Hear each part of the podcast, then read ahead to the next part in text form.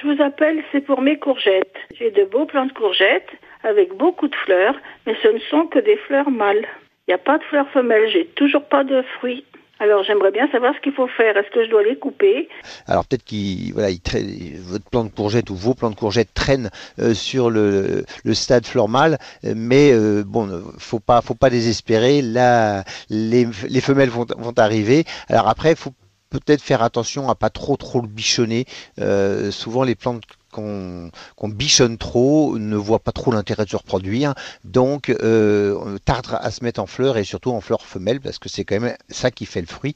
Donc euh, Ah, peut-être oui. qu'il faut les bichonner un petit peu trop, faut peut-être lui- leur donner euh, l'occasion d'avoir un peu soif par exemple, juste une fois ça suffit, juste un petit coup de, de douleur là pour leur rappeler qu'il faut se reproduire et puis ça repartira euh, sans problème je pense après.